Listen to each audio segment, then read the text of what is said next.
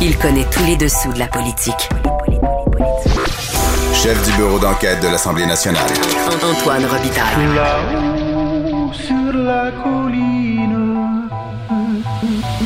Là-haut sur la colline. Cube Radio. Bon mardi à tous. Aujourd'hui à l'émission, on parle d'histoire avec Dave Noël qui nous rappelle que l'année 1972, il y a 50 ans, n'a pas été de tout repos.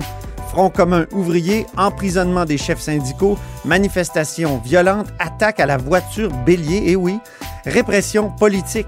Dave continue par ailleurs sa série sur les départs des premiers ministres et se penche cette fois sur l'éphémère mais déterminant mandat de Paul Sauvé de 113 jours.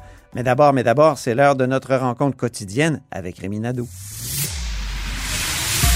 Réminado, Tout a été mauvais. Ça a été un spectacle désolant. C'était triste de voir ça. Antoine Robitaille. On sait bien, vous voulez faire du nationalisme. Mais non, on veut justement contrebalancer cette délocalisation-là politique. La rencontre. Un jour, on fera notre débat. Oui, oui, bien sûr. Métal sur métal. C'est le moment de vérité. La rencontre. Nado. Robitaille. Bonjour Rémi Nadeau. Bonjour, Antoine. Chef de bureau parlementaire à l'Assemblée nationale pour le journal et le journal. Ben, on commence tout de suite avec quoi? Avec notre analyse sportive de la période de questions.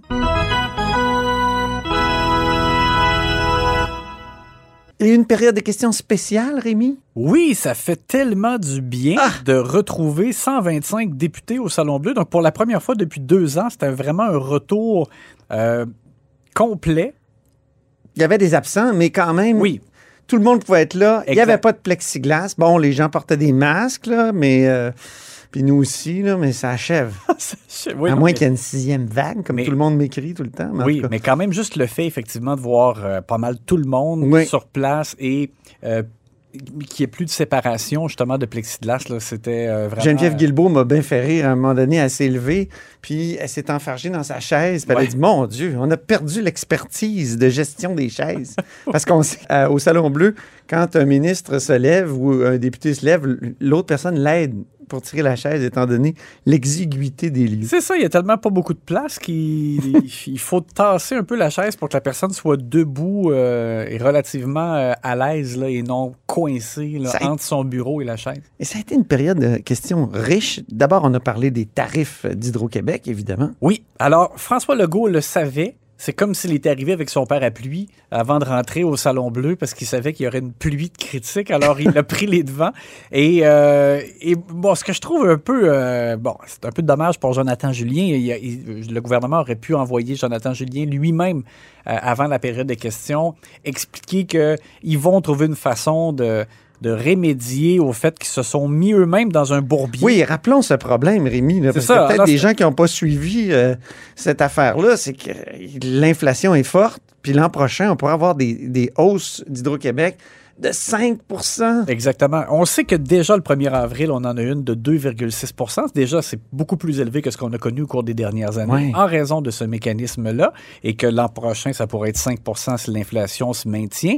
Et ils se sont mis dans ce bourbier-là, donc, euh, parce que eux-mêmes, donc, ils ont proposé une loi qui faisait en sorte que euh, on- on permettait à Hydro-Québec de contourner la régie de l'énergie et de fixer les tarifs d'inflation- euh, d'Hydro-Québec selon Je te euh, corrigerai, ils n'ont pas seulement proposé, ils l'ont imposé. Ah oui, oui, c'est ça. Parce qu'ils ont utilisé le baillon Oui, sur cette loi-là. Et il y avait bon, il y avait une année de gel. Et le pire, c'est que tout ça, c'était pour, selon leurs prétentions, remettre aux Québécois euh, de l'argent de trop perçu d'Hydro-Québec des dernières années. Il y a eu effectivement comme un, petit montant de ristourne, mais sinon le reste de la solution, c'était un gel et après ça l'indexation selon l'inflation. Et là, ils se rendent bien compte qu'ils sont pris parce qu'ils ne l'avaient pas prévu. Euh, mais là, avec la pandémie, la relance économique extraordinaire et là, les effets Il de y a la Carlos Letao du Parti libéral qui l'avait prévu.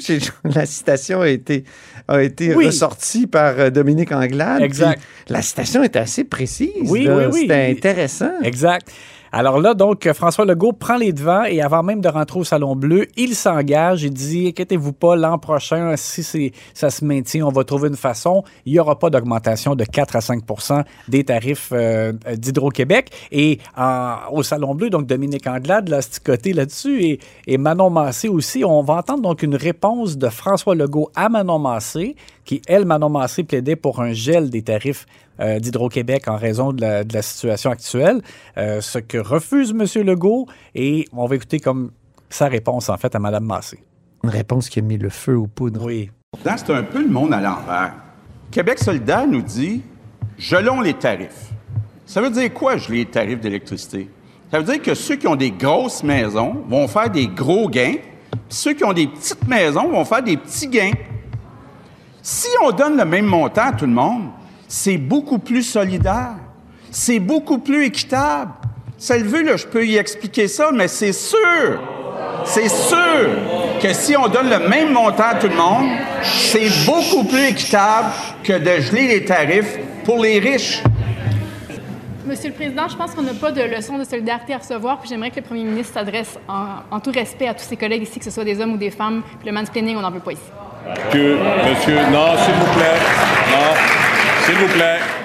Alors oui, il y a eu des applaudissements au Salon Bleu pendant la période de questions, ce qui est interdit. Oh, mais là- là-dessus, on, bon, je sais pas s'il faudra faire le débat au complet, mais ça fait quelques fois que Québec solidaire se plaint. Euh, Il y avait eu Rouba Gazal, cette fois c'était euh, Christine Labrie de mansplaining parce que un membre du gouvernement dit je vais vous expliquer ou est-ce que vous avez besoin de vous faire expliquer. Ouais. Moi, honnêtement, je, je pense que même si c'était un homme qui avait posé la question, je pense que la, la réponse aurait été formulée, je pense, de la même façon. Ben, en fait, parce que je prends pour exemple Pierre Fitzgibbon qui a déjà fait ça avec Vincent Marissal aussi. Lui dire, euh, bon, je suis pas sûr qu'il comprend, là, puis bon... euh, Il y a bien des femmes qui l'ont fait avec des femmes aussi, au Salon Bleu.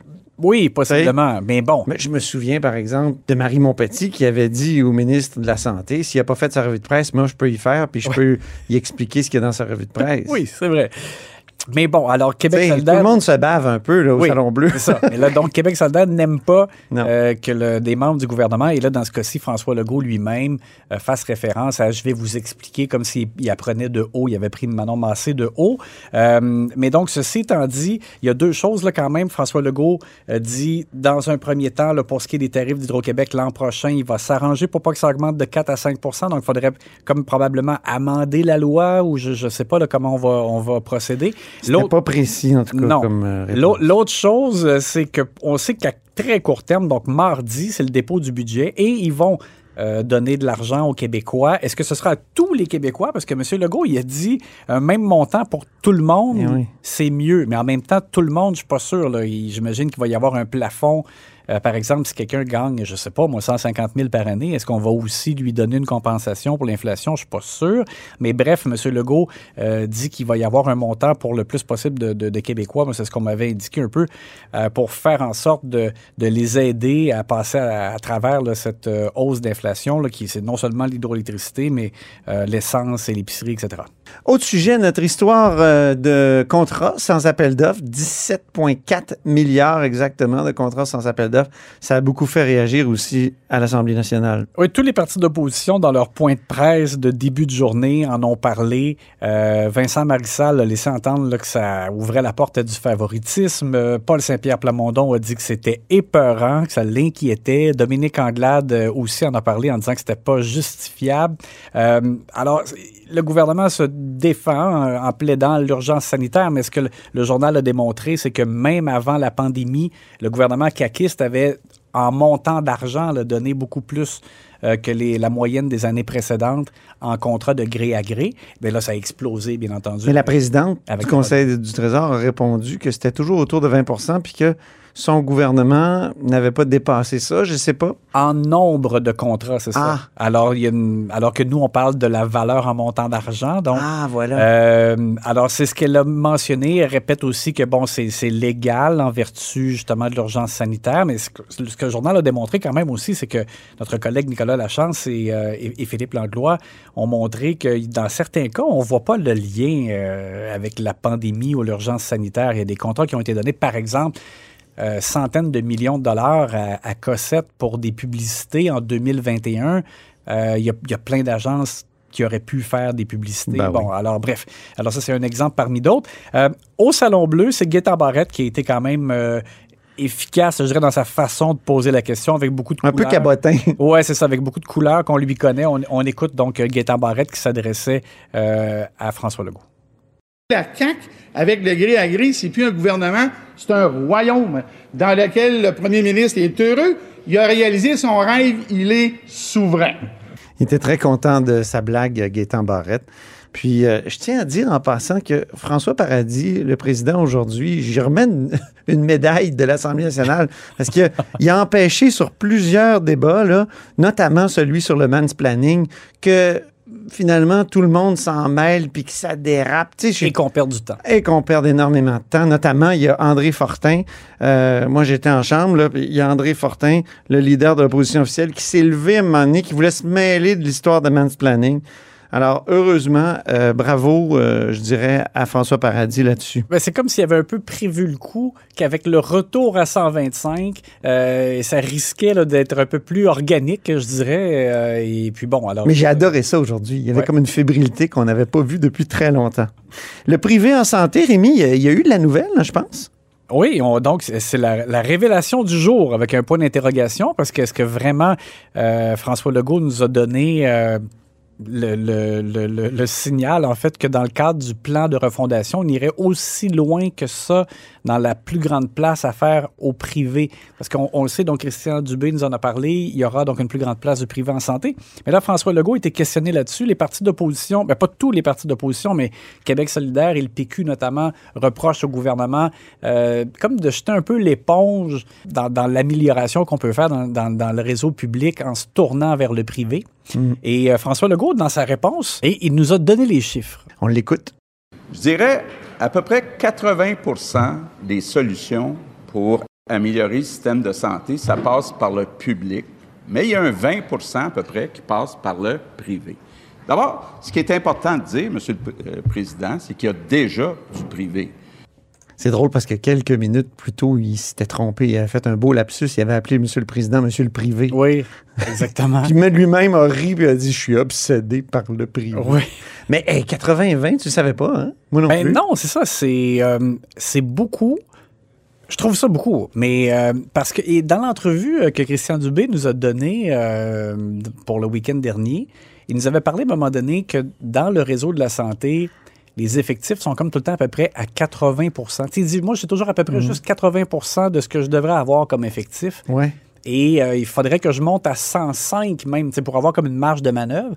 Alors, c'est comme si là, tout ça, donc on disait, ben, on, on- on doit passer par le privé. Et effectivement, pendant la pandémie, c'est vrai, il y, a des cliniques euh, privées qui ont euh, effectué des chirurgies qui requièrent, je dirais, moins de euh, d'envergure, euh, qui peuvent se faire plus rapidement, un peu comme à la chaîne, autrement dit, Mhm. qui ont été con- euh, confiés au privé. Et c'est vrai que Puis depuis 2006, il y a hanche, genou, cataracte. Il l'a évoqué, le, le premier ministre, c'est- le privé qui peut s'en occuper à cause de l'arrêt Shaoli de la Cour suprême. Et dans ce cadre-là, les, les Québécois n'ont pas à payer davantage. Donc, euh, j'ai hâte de voir comment ça sera formulé et jusqu'où on va aller dans le cadre du plan de M. Dubé qu'on va connaître quand même plus tôt que tard parce que je pense que la semaine prochaine, il y aura le budget et probablement dès l'autre semaine d'après, la dernière de mars, on devrait avoir le plan de M. Dubé. Monsieur Dubé qui était d'humeur euh, massacrante aujourd'hui à la période de questions. Devant les questions de, de, de mon chef des régies. Oui, exactement. Merci beaucoup, Rémi. On se reparle demain. À demain!